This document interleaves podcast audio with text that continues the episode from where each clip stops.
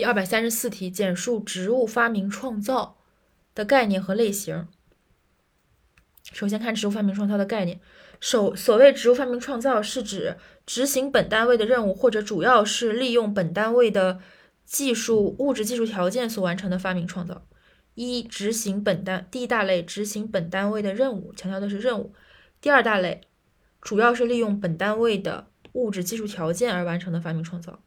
就一是任务，二是物质技术条件，所以分为了四个类型。第一个类型，在本职工作中做出的发明创造，强调的是本职工作。第二个类型，履行本单位交付的本职工作之外的任务所做出的发明创造，就是在这个任务大点中分为三个小点嘛。第一小点是本职工作，第二小点是履行本单位交付的本职工作之外的任务所做出的发明创造，第三个小点是一年之内嘛，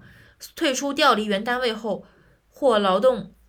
人事关系终止后一年内做出的，与其所在所与其原单与其在原单位担任的本职工作。或原单位分配的义务有任务有关的发明创造，就是一个相对于一和二的兜底，就是一年以内做出的与在原单位承担的本职工作或者原单位分配的任务有关的发明创造。最后第四点是利用本单位的物质技术条件所做出的发明创造。